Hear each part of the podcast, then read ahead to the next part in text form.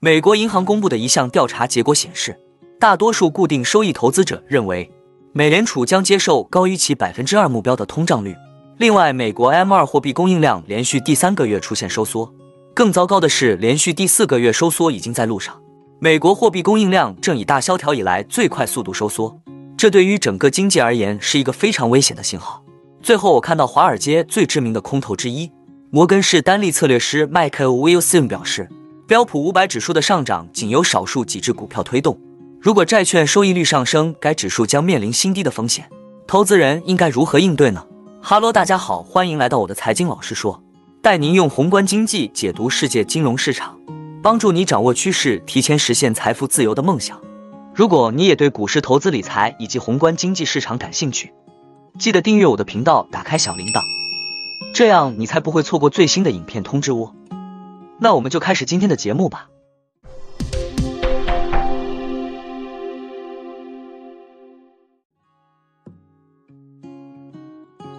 美银认为，四月的调查结果表明，债券投资者正在重新评估近期银行业动荡之后的市场路径。投资者担心通货膨胀不仅会保持粘性，而且美联储可能被迫接受未来更高的通货膨胀。在这份本月进行的访问了全球六十九名固收基金经理的调查中，近三分之二的受访者认为，如果美联储意在避免衰退，该机构的政策制定者将接受百分之二至百分之三的通胀率。而在三月份的调查中，持有这一观点的受访者比例仅为百分之四十二。四月的调查显示，近五分之一的受访者认为美联储将容忍百分之三至百分之四的更高通胀率。整体来看，百分之八十一的受访者认为美联储将容忍百分之二以上的通胀率。根据美银策略分析师的观点，四月的调查结果表明，债券投资者正在重新评估近期银行业动荡之后的市场路径。在新冠疫情和地缘冲突之后。美国等发达经济体通货膨胀率飙升，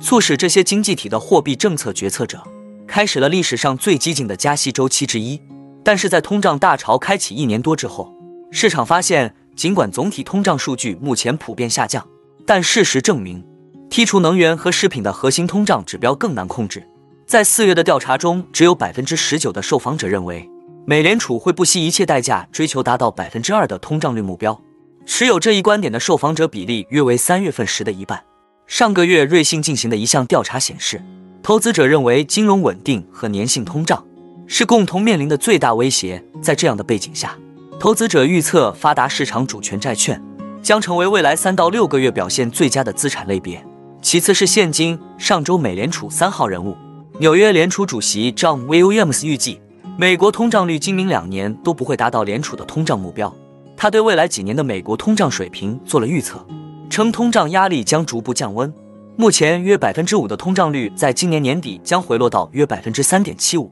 到二零二五年降至美联储设定的目标百分之二。William 称不担心市场的利率预期，称重要的是美联储能采取行动平抑物价。当前在美联储内部面对通胀迟迟不能退烧，加上银行业的危机，高官们的分歧也日渐公开化。上周，美联储理事 Christopher w a l e r 继续表达他的鹰派观点。由于金融状况没有明显收紧，劳动力市场继续强劲且相当紧张，通胀远高于目标，因此货币政策需要进一步收紧。我对需求放缓的迹象表示欢迎，但在这些迹象出现之前，我们必须坚持将通胀率下降到百分之二的目标。我相信美联储还有很多事情要做。芝加哥联储主席 a s t i n Goolsbee。则在上周表示，最新的经济数据显示，美联储在控制通胀方面出现积极进展。美联储不应在通胀降温的情况下过于激进，但他也强调，美联储的工作尚未结束。美联储近期公布的数据显示，美国二月 M2 货币供应量为二十一点一万亿美元，同比下降百分之二点二，比前值负百分之一点七还要低，同时为该货币供应量连续第三个月收缩。更糟糕的是，早期指标表明，连续第四个月收缩已经在路上。截至三月六日当周，M2 货币供应量同比下降百分之三点一三。对此，约翰霍普金斯大学应用经济学教授 Hank 表示，由于美联储对货币的不当管理，M2 正在以一九三零年以来最快的速度下降。但值得注意的是，虽然百分比出现同比下降，当前货币供应量仍比疫情前高出近百分之三十八。在疫情期间，美联储向市场注入了天量流动性，导致 M2 供应量在2021年2月创下了近百分之二十七的同比增速记录。之后，美联储开始逐渐放缓流动性的注入。从去年十二月开始，M2 供应量同比增速开始转为负值。对此 h a n k 表示，货币数量论告诉我们，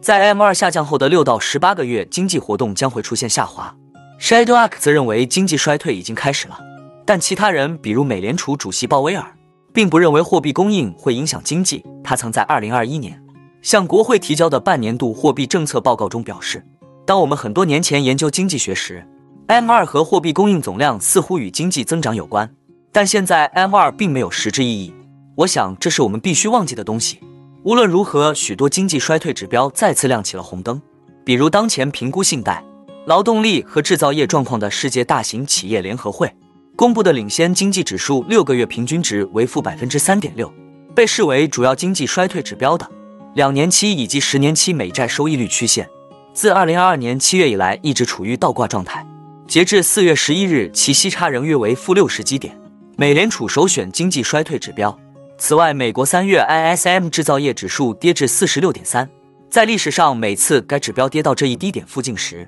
美国经济都处于衰退之中或者处于衰退的边缘。加拿大皇家银行全球资产管理公司首席经济学家认为，经济衰退的风险有所上升。他在近期的一份报告中写道：“几个月前，美国经济在未来一年。”陷入衰退的风险约为百分之七十，而现在可能高达百分之八十。摩根士丹利策略师迈克尔·威尔森表示，在三个月的滚动基础上，跑赢标普五百指数的股票比例是有记录以来最低的。这位策略师在一份报告中写道：“这是市场在警告我们，我们还远远没有走出熊市困境。”据了解，这位策略师在机构投资者调查中因正确预测股市暴跌而排名第一。他表示，如果通胀具有粘性，并且债券收益率提高，最大的风险可能来自科技股的下滑。以科技股为主的纳斯达克一百指数今年上涨了百分之二十，部分原因是美国一些地区银行的突然倒闭，引发了投资者从银行股转向成长股。投资者还一直在压住通胀降温，将促使美联储很快停止加息。但 Wilson 警告称，这种预期还为时过早。Wilson 写道：“如果说有什么。”能给大型股的涨势泼冷水的话，那就是由于美联储无法像一些投资者预期的那样尽快停止加息，而导致收益率上升。而随着市场焦点转向第一季度财报，这位策略师表示，尽管最近进行了盈利下调，但盈利预期仍然过于乐观。他预计，由于营收增长不及预期，预计未来几个季度的下调速度将大幅增加。最后，我们总结一下，其实不止美国，包含台湾也一样，不论新闻媒体将财报包装的多好。丑媳妇总有一天还是要见公婆的，投资者们不妨拭目以待。看完今天的内容，你有什么想法呢？欢迎在底下留言，跟我们一起分享哦。那我们今天的节目就先分享到这里。你也喜欢用宏观经济看全球投资的机会吗？如果你也喜欢这样的内容，记得帮我点赞以及订阅分享，YouTube 的大数据就会再推荐类似的影片给你哦。那我们下一支影片见了，拜拜。